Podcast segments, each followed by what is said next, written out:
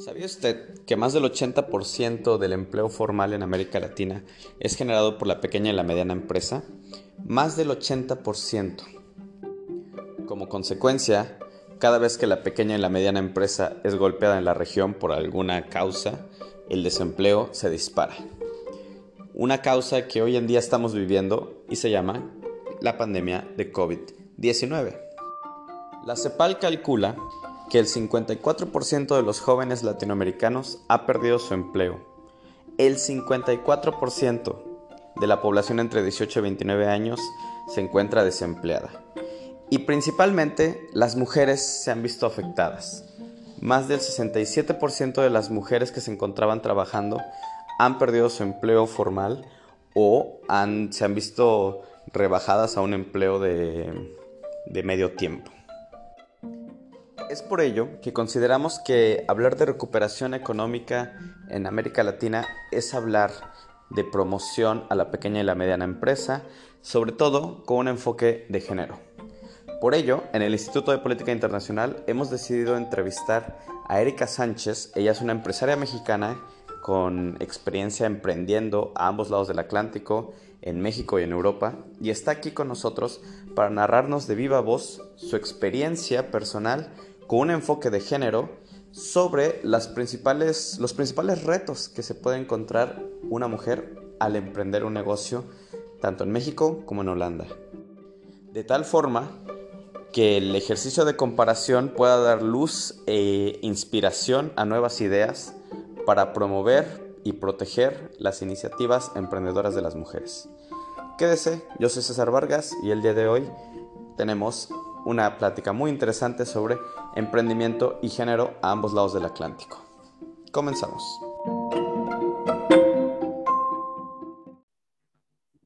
Perfecto. El día de hoy tenemos a una invitada muy especial, una invitada que viene a contarnos una experiencia personal de, emprendimiento, de trabajo y también de género. Ella es Erika Sánchez Sevilla y viene aquí a, contarnos pues cómo ha sido su experiencia de emprendimiento en los Países Bajos. ¿Cómo estás? Gracias por estar aquí.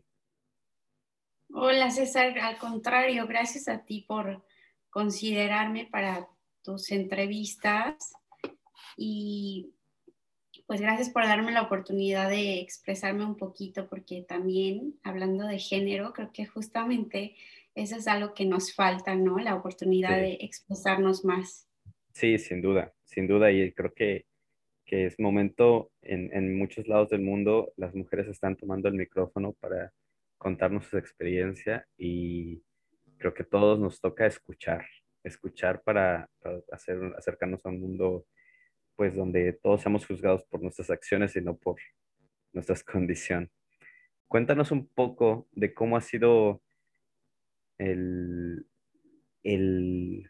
realizar em, emprendimiento en, Holanda, en los Países Bajos, en comparación a México?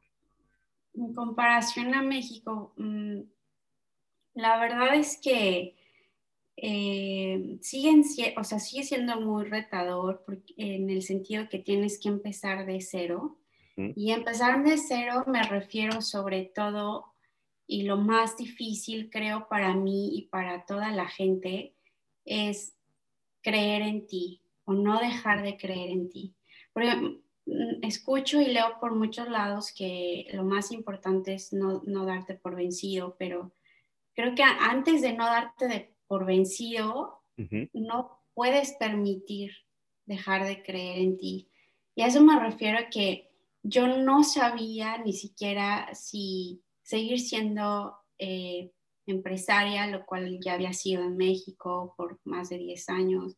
Yo no sabía si buscar un trabajo, o sea, no sabía si, eh, si solamente estudiar.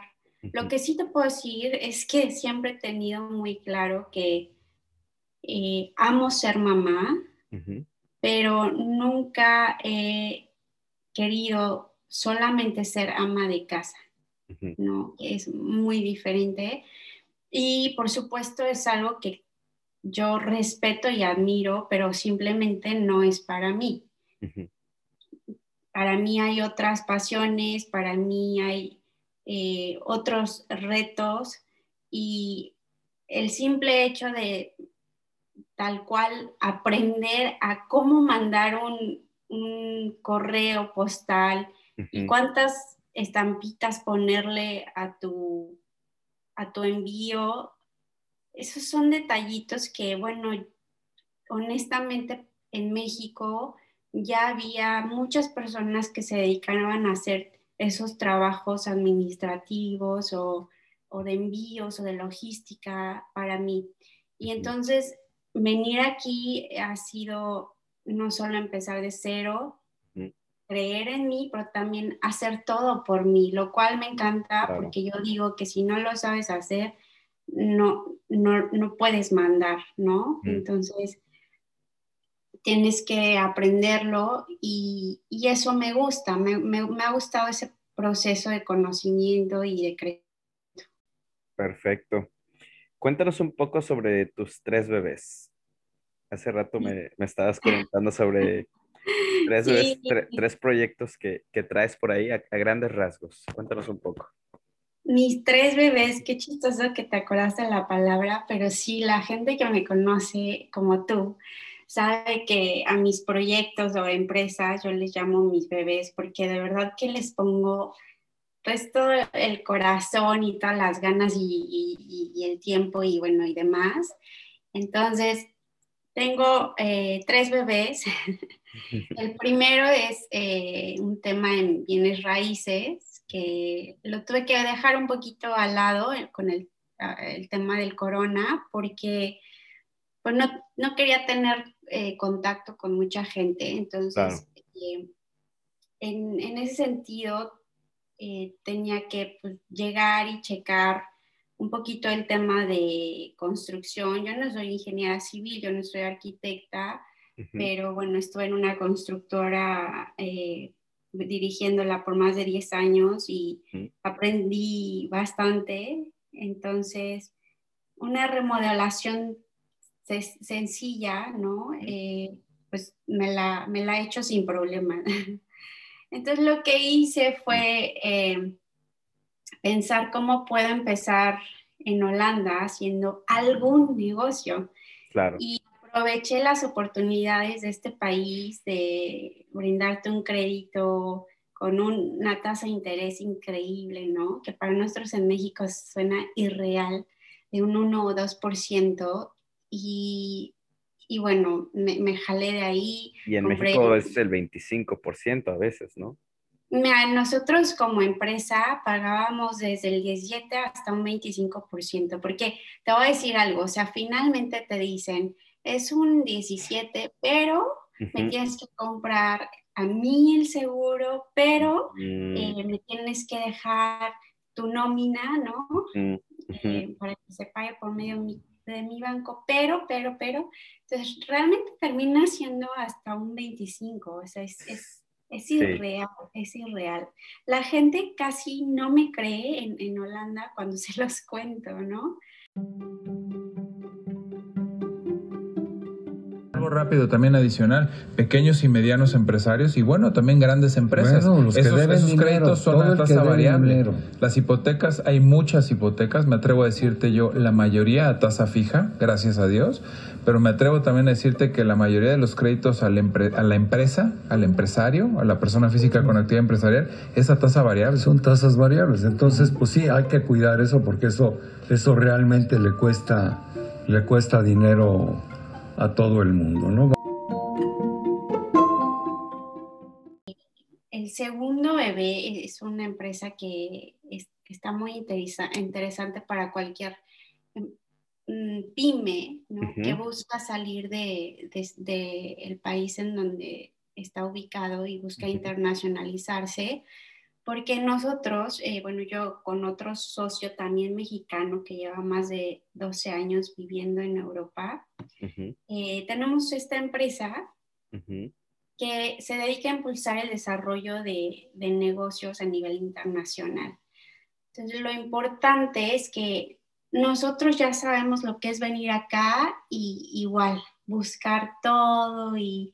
Ah, informarte y también el idioma puede ser una, una traba, ¿no? Mucha gente ni siquiera habla el inglés, eh, pero bueno, la verdad es que siento que Holanda se mueve con una finta de somos internacionales, pero ya cuando tienes que llegar como con la persona indicada, ya no. Ya. Se, acaba el inglés. Se acaba, se, acaba el brillo y entonces tienes que mm. hablar realmente holandés, ¿no? Sí, sí, sí, sí, sí. Tengo el mismo sentimiento en Bélgica. Que cuando tú llegas de turista, todo en inglés, maravilloso. Cuando se trata de venderte, todo en inglés, maravilloso. Pero ya cuando se trata de hacerte un lugar en el mundo laboral, ya, ya, no, ya no hablan inglés, ya se les olvidó.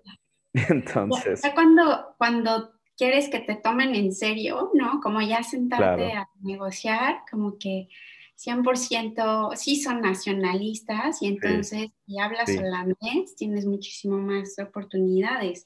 Entonces eh, el idioma puede ser una, barrera, pero finalmente como sabemos qué es y, es pues bastante trabajo, pero también bastante intimidante puede llegar a ser, ¿eh? Digo, simplemente eh, no, trabajar en otro país puede llegar a ser intimidante. Entonces ahora imagínate exportar un producto, ¿no? Claro. llevamos de la mano tal cual. Claro. Desde el punto de hacer un estudio de mercadotecnia para ver si tu producto tiene o no potencial, porque si no lo tiene, pues no nos gusta hacer perder el tiempo de las personas ni el de nosotros. Claro.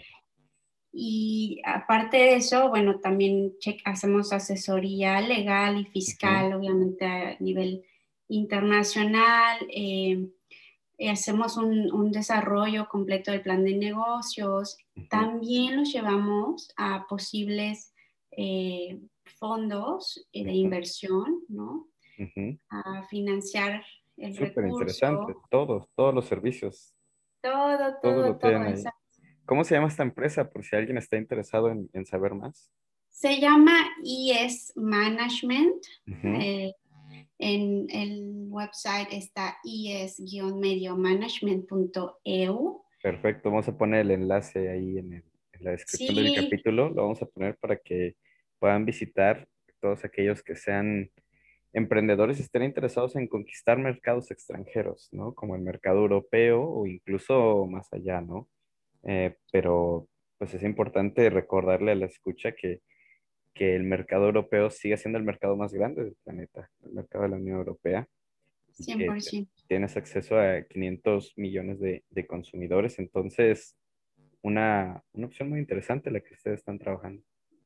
La verdad es que tratamos de, pues, de abrir las puertas, porque muchas veces nosotros solitos nos las cerramos, pero sobre todo necesitas pues a un socio, ¿no? Entre comillas, que también te pueda representar y que tú no tengas que estar viajando y, gastar en el boleto a cada ratito. Digo, esos son gastos que, hormiga, que cuentan muchísimo y no todos tienen la posibilidad y no es necesario, César. ¿sabes? Es lo más importante, que no es necesario. Entonces, sobre todo con el mundo digital, pues cada vez se va haciendo menos necesario. Claro, yo también creo que COVID ha acelerado la digitalización de los negocios. Totalmente. Perfecto. es, cierto. La verdad es que la, pandemia eh, para mí tuvo, o sea, en todos los sentidos el mejor impacto, sobre todo en el, en, el, en el área de emprendimiento, porque pues me llevó a, cuando yo escuchaba en Holanda la palabra tech, eh, porque aquí es como muy, muy, pues muy desarrollado, yo decía, bueno, o sea, que casi, casi, ¿con qué se come eso? O sea, no estaba ni en mi visión, ni mucho menos como parte de mi conocimiento, ni, ni nada, ¿no? Y finalmente, gracias a la pandemia, fue que empecé a eh, planear un proyecto que sí o sí tenía que ser digital. Entonces, porque lo que sí te puedo decir, no, te puedo adelantar tanto porque ojalá... Es, secreto de Estado. Es muy secreto de Estado. Claro, se entiende, se entiende, claro. Pero ya pronto verás en el lanzamiento y entenderás todo. Lo que sí te puedo decir es que está 100% dedicada eh, de corazón a nuestro México. Wow. Lo cual, pues es algo que te llena de, bueno, me llena de mucha emoción, ¿no? Porque eh, es muy chistoso que escuchaba estos comentarios de, ¿por, ¿por qué lo quieres hacer para México? Tú estás viviendo en Holanda. Claro. Y, entonces me decían, como ya, enfócate, o sea, tu vida ya está en Holanda. Y yo decía, mm no es el punto de dónde estoy pensando, dónde estoy viviendo, perdón, sino qué puedo hacer desde aquí. Claro. Y para dónde. O sea, es lo que te decía, hay, una, hay infinitas posibilidades. Entonces me propuse desarrollar esta aplicación que yo espero que a ti y a toda la gente les guste mucho. Pues, la vamos a estar esperando con muchas, muchas ansias. ¿Alguna fecha probable? ¿Sale alguna fecha que nos puedas decir? Tenemos eh, pues una fecha límite de supuesta de, eh, de, finales de abril. Eh, pues esperamos que todo salga bien, ¿no? Que no haya... Ojalá.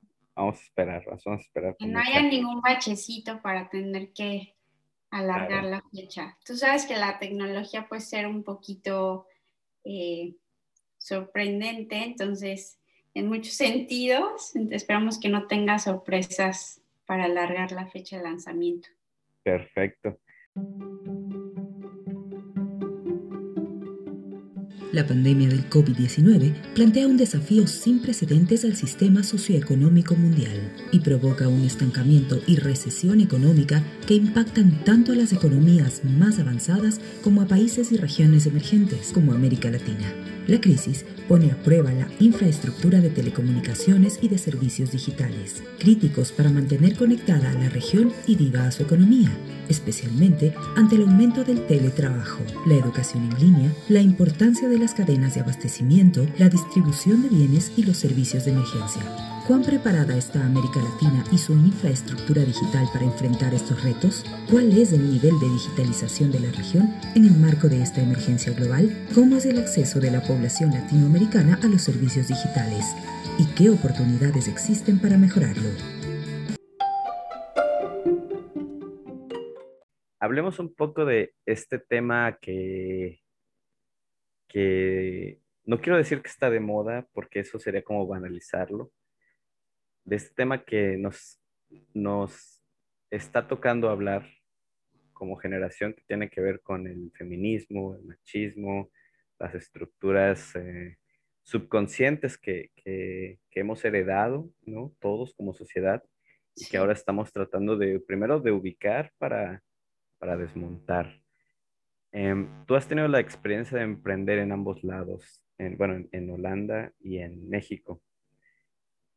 ¿Tú crees que, el hecho de que hayas, de que, tú eres mujer, ha, ha, sido más un problema en México que aquí?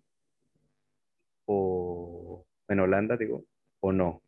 ¿Tú crees que percibes, percibes que es un, un tema, por ejemplo, de desconfianza a la hora de hacer, de que te acerques a, no sé, a solicitar un crédito o que te acerques con algún cliente? ¿Tú crees que ha jugado en tu contra?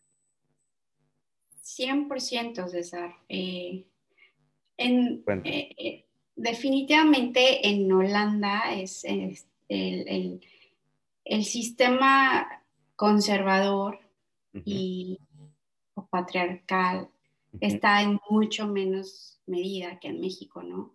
Pero 100% también, pues es una lucha, finalmente, porque es un desgaste, ¿no? Y sí, sí me ha tocado. Eh, imagínate que una vez fui con un contador aquí en Holanda y, y bueno, pues no te esperas que en, un país primermundista eh, este, este contador me, me juzga físicamente y me dice, no es suficiente ser bonita, ¿eh? O sea, también, también debes de ser inteligente, o sea, sin siquiera conocerme, ¿sabes? Porque mi acercamiento a él iba a ser justamente que pues, necesitaba sus servicios para esta empresa que te comento de Yes Management, ¿no? yo siento que aún así, si yo le hubiera comentado es para mi empresa, de, de todos modos él se hubiera quedado como en su nube, ¿no? claro. Eh, también, pues traemos una cultura que eh, en Latinoamérica que a muchas mujeres nos gusta ser muy femeninas y nos gusta seguirnos que arreglando. Yo soy 100% eh, femenina, me fascina y me encanta ponerme el tacón y las medias y arreglarme y, y entonces yo le decía a, a, mi cuñada que la adoro y, y, la amo y ella también me quiere muchísimo y le decía es que a mí me encantaría en Holanda no tener que decir me fui a pintar las uñas porque voy a ir a un evento o sea no solo los hombres, ¿eh? como que también es el tema de eh, que te juzgan por querer verte siempre bonita, por quererte arreglar. Entonces, no sé qué tan patriarcal sea el tema en Holanda, pero sin duda eh, es muy chistoso porque pues aquí hay, hay en Ámsterdam, por ejemplo, yo, yo le decía a, mucha gente, es que, la, o sea, sin juzgar, ¿no? Pero es, muy real. O sea, la gente sale en pijamas y, todo el mundo la ve normal, ¿no? Y pues, es normal. Pero y yo salgo con mis tacones y me vuelven a ver como, pues ella que se cree, ¿no? Ya, ya, ya, ya. Es muy diferente la lucha, es como tener que luchar por hacerle saber que si bien eres femenina, también eres inteligente. Claro, claro, que no está peleado. Exacto, que no está peleado y, que también te tienen que respetar y que no te deben prejuzgar. Es muy diferente la lucha. claro. Y no sé de verdad qué me causa un poquitito más de, pues, tristeza, tal cual, porque mm. Eh, pues no sé si es saber que muchos hombres eh, pues siguen siendo machistas o si me causa más tristeza que como tú dices, ¿no? Que, también hay este extremo de, del feminismo que casi, casi ya no quiere a una mujer feminista, femenina, perdón, femenina, porque no te estoy diciendo que, yo, o sea, que yo me considero guapísima ni nada, es simplemente de casi, casi te pones un labial rojo y... Y, es, una traición a la patria. Exacto.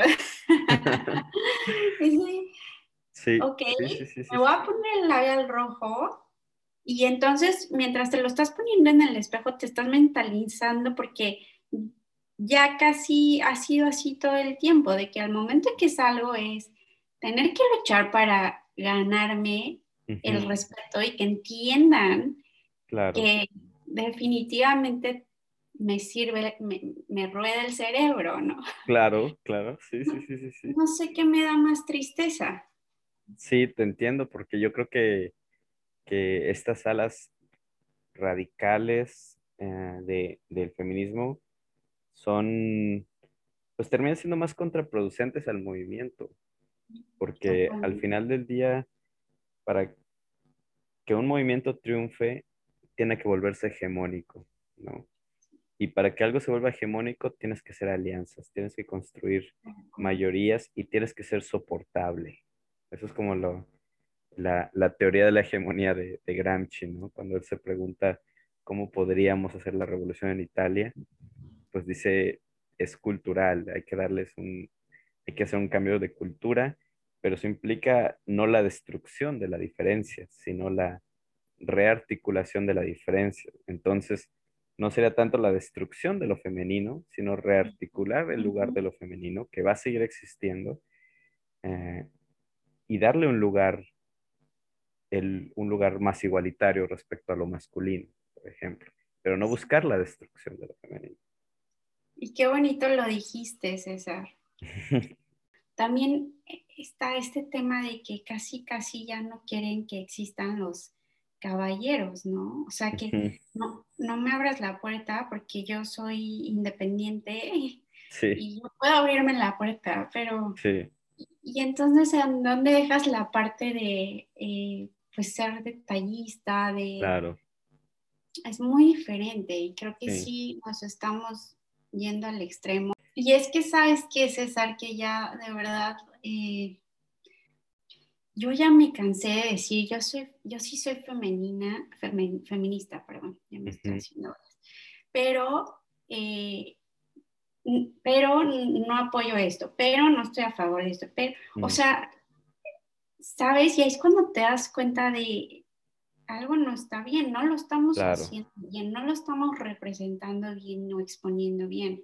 Claro. Porque no tendríamos que decir eso, o sea, finalmente la única intención es tener los mismos derechos humanos que, los hombres. Claro. Y, mira que también me han tocado, digo, y te lo digo tal cual, o sea, si no, no estaría en donde yo estoy. Pues me han tocado, por supuesto, hombres que, te apoyan, que creen en ti, que no te dejan caer, que siempre están ahí echándote porras. He tenido, gracias a Dios, de todo en mi vida. Entonces, no puedes generalizar y, pues yo ya me cansé de decir como, eh, sí soy feminista, pero, pero, pero, entonces, pues está mal, ¿no? O, sea, quiere decir que ya no puedes decirlo como por lo que comentamos, porque ya se fueron a otros extremos. Sí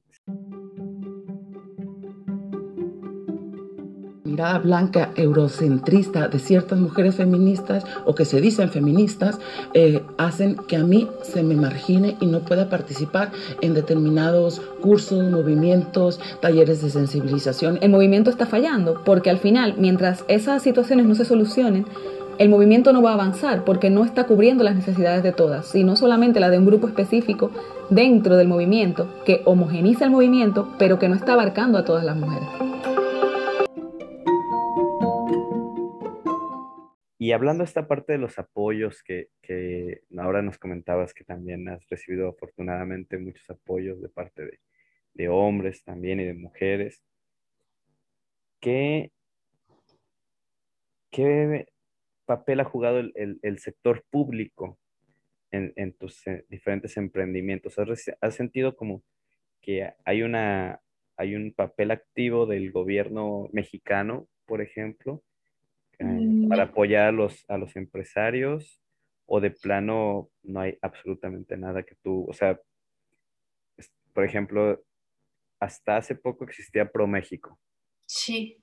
Que ahora con la actual administración ha desaparecido y hay, hay voces a favor, voces en contra. tú, como empresaria mexicana, percibes como que el sector público te apoya? ¿Los ves como un aliado o no? No, definitivamente no. Em, eh, me hubiera gustado que, me hubiera gustado no haber pasado el, el México corrupto en, mis años eh, como empresaria en México. Pero también pues todo te va formando y todo te va limando, ¿no? Entonces, eh, que aprendí los trucos, no, no es cierto. no, agradezco que tengo. No, pero también es experiencia. Claro que no, es experiencia. Lo que sí te hace México, y eso nadie te lo va a quitar. México te hace una persona astuta por necesidad. Sí. Y eso nadie nos lo puede quitar. Y entonces tú te vas a cualquier otro país, llámese Holanda, donde sea, y, y haces lo que tengas que hacer, ¿por qué lo haces? Encuentras un cómo, porque así, así somos y así nos hacemos por necesidad. Claro. Y yo eso se lo agradezco a México infinitamente, o sea, siempre se lo voy a agradecer. Sí. Y, y, bueno, siento que aquí obviamente como eh, justamente el gobierno pues da más oportunidades, eh, más facilidades, etcétera, la gente hace más problemática de cosas que para nosotros pudieran ser menores. Claro. Eh, entonces, mm, en México la verdad es que yo nunca vi eh, ningún mecanismo público de apoyo si no era por medio de, mordidas, así tal cual te lo digo. Finalmente terminas pagando pues tu participación o pagando para la realización de cualquier evento. Pues es irreal, es, eh, te tienes que mover, si no es así, entonces es por medio de, contactos y de mordidas y, y, sí de mucha corrupción. A mí no me tocó eh, ver el momento en el que se hicieran las cosas limpias. Claro, sí. En, en Holanda, honestamente, creo que existen infinitas oportunidades para emprender. Eh, toda la información que, o sea, que puede existir para emprender y seguir tu proceso de emprendimiento. Eh, lo único es que si te encuentras con estas trabas que decíamos que empieza todo en inglés y ya conforme le vas dando clic, clic, clic, termina siendo holandés. Que finalmente creo que es justo también, ¿no? Que, bueno, si el gobierno te está aportando tanto, pues tú también aportes de tu parte y quieras aprender el idioma. Claro. Pero aquí en Holanda siento que emprender es, eh, lo ponen en la mesa y depende de ti si lo tomas o no. Claro, claro. Me parece muy, muy honesto lo que dices, porque muchas veces en México, eh, bueno, en las entrevistas que he realizado, pues no se habla de que la corrupción, ¿no? La que es que la corrupción no existe, ¿no? Como si no existiera. Y es, es una de las principales preocupaciones de los empresarios extranjeros cuando van a invertir a México.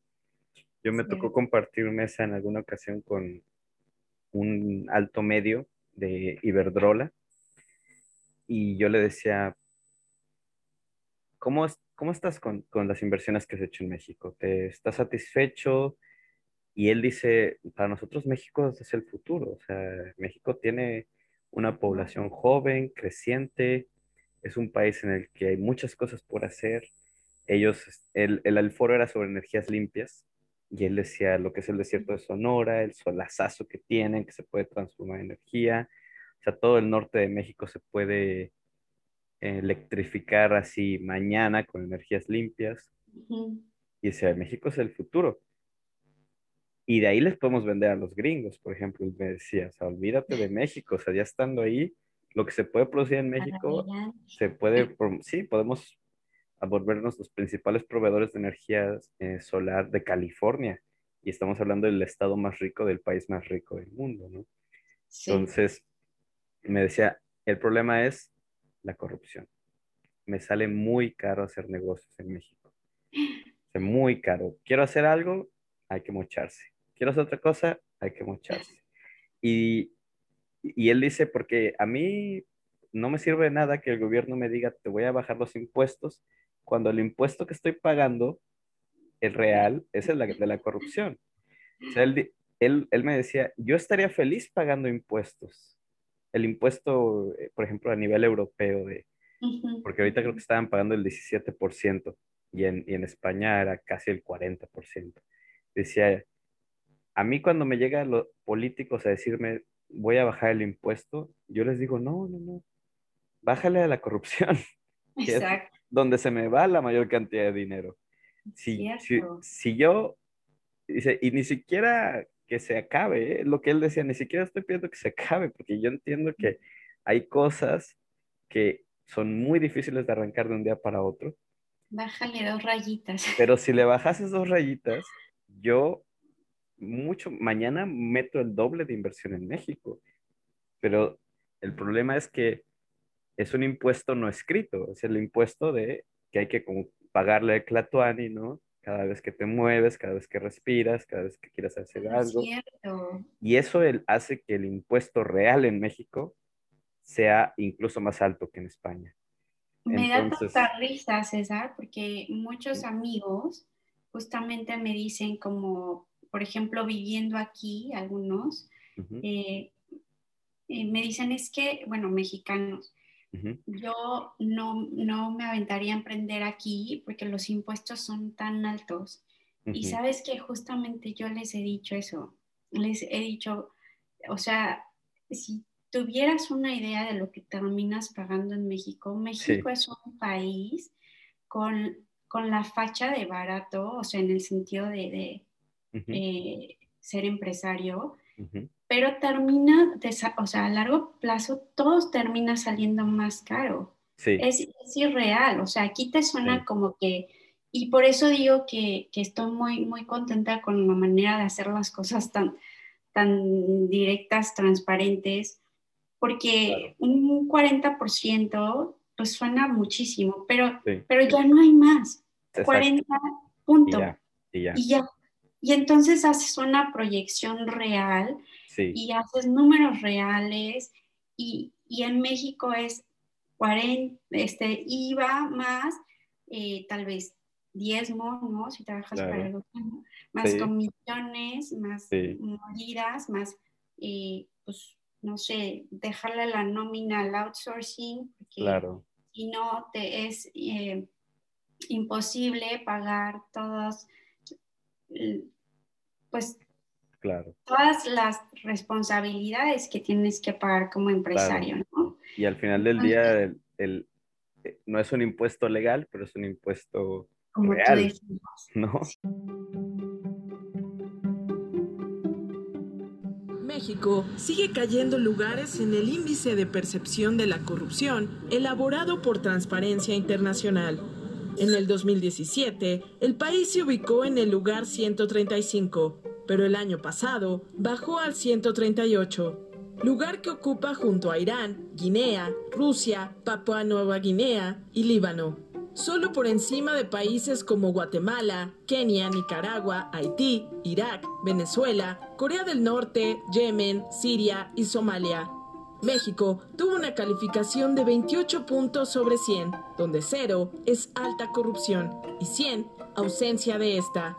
La posición de México en el ranking que evaluó a 180 países es uno de los retos del gobierno de Andrés Manuel López Obrador, quien busca que México comparta sitio con los países menos corruptos del mundo, como Dinamarca, Nueva Zelanda, Finlandia, Singapur y Suecia. Es una recta de 95, 100 millas. Acabar con la corrupción y acabar con la impunidad. Bueno, eh, muy bien. Como para ir cerrando el tema, no sé si nos podrías decir, ¿qué consejos le darías tú de forma personal a los emprendedores mexicanos o latinoamericanos que quieran empezar a hacer negocios en Países Bajos, que es donde tú tienes experiencia? ¿Qué consejos les darías? Mm, no, pues es que si me lo pones así, pues la verdad es que les diría que que se acerquen a mí. Claro. Y, que por medio de, esta empresa que te comento que tengo junto con el socio, tal cual los vamos a, llevar de la mano para que, no solo para que estén en, Países Bajos, también en Europa y, y en cualquier otra parte del mundo que les interese, pero sobre todo que el producto sí tenga un potencial. Claro. Y lo más importante es que como somos mexicanos, ¿no? Yo y mi socio, pues no solo les vamos a traer su producto, sino que nos vamos a encargar de que entiendan paso por paso lo que están haciendo y lo que deben de hacer y lo que una vez que esté su producto aquí, eh, tienen que seguir haciendo. Muy bien. Entonces, e, ese es el consejo, que se acerquen a mí. Pues yo creo que es un muy buen consejo. Yo creo que es un muy buen consejo. No, la verdad es que eh, fuera de eso, eh, sea conmigo, sea con alguien más, pues lo más importante es que, que no se cierren las puertas. Te voy a dejar, te voy a pasar el contacto de, mi holding, donde vienen dos de mis bebés. Y como tú dijiste, eh, ojalá que me vean, pues más que como eh, una representante socia o emprendedora, lo que sea, como una aliada de este lado del charco. Perfecto, muy bien. Muchas gracias, gracias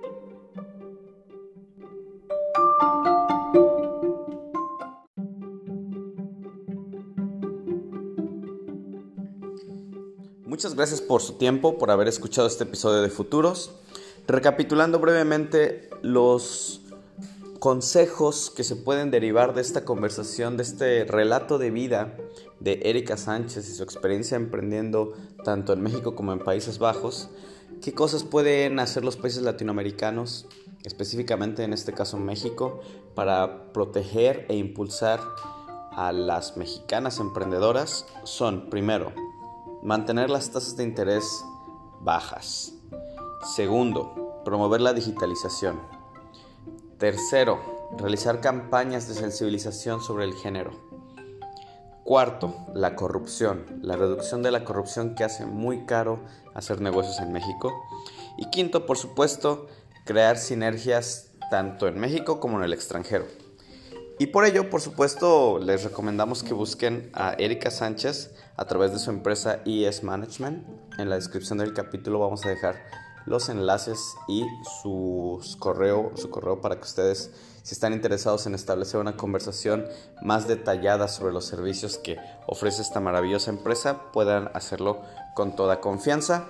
Yo me despido, me despido agradeciéndole por su tiempo, pero antes de irme le voy a dejar la recomendación cultural de la semana para que siga quedando en casa, para que se siga cuidando durante esta pandemia que esperemos que termine pronto. En esta ocasión le voy a recomendar una película para todos aquellos que están emprendiendo o tienen la iniciativa de iniciar un negocio para que obtengan algo de inspiración. La película es The Founders, una película del 2016 que nos narra precisamente cómo se fue creando McDonald's. Es una muy buena película para que uno tenga la idea de los retos y el día a día que vive un empresario para llevar a cabo su idea y llevarla a una gran, gran escala. Entonces, si a usted le interesa profundizar más en estos aspectos de las problemáticas que lleva un, un, emprendedor en su día a día, le recomiendo esta película de Founder. Eso sería todo por el día de hoy. Yo soy César Vargas, lo espero aquí la próxima semana. Esto fue Futuros, el podcast del Instituto de Política Internacional. Que tenga muy buen día, sígase cuidando por favor. Nos vemos aquí.